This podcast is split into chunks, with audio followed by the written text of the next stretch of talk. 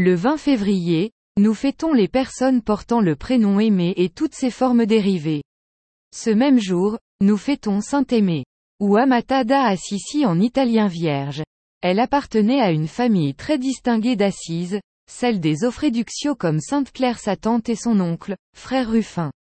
Le moins qu'on puisse dire, c'est qu'elle était mondaine, très mondaine, jusqu'au jour où, visitant sa tante au couvent de Saint-Damien, elle décida de devenir religieuse. Elle entra en ce couvent en 1213. À partir de ce moment, elle pratiqua l'austérité au point que ses jours en furent abrégés. Illustration, le cloître du monastère Saint-Damien à Assise, site des Clarisses à Ronchamp. Retrouvez-nous sur le site nominis.cef.fr.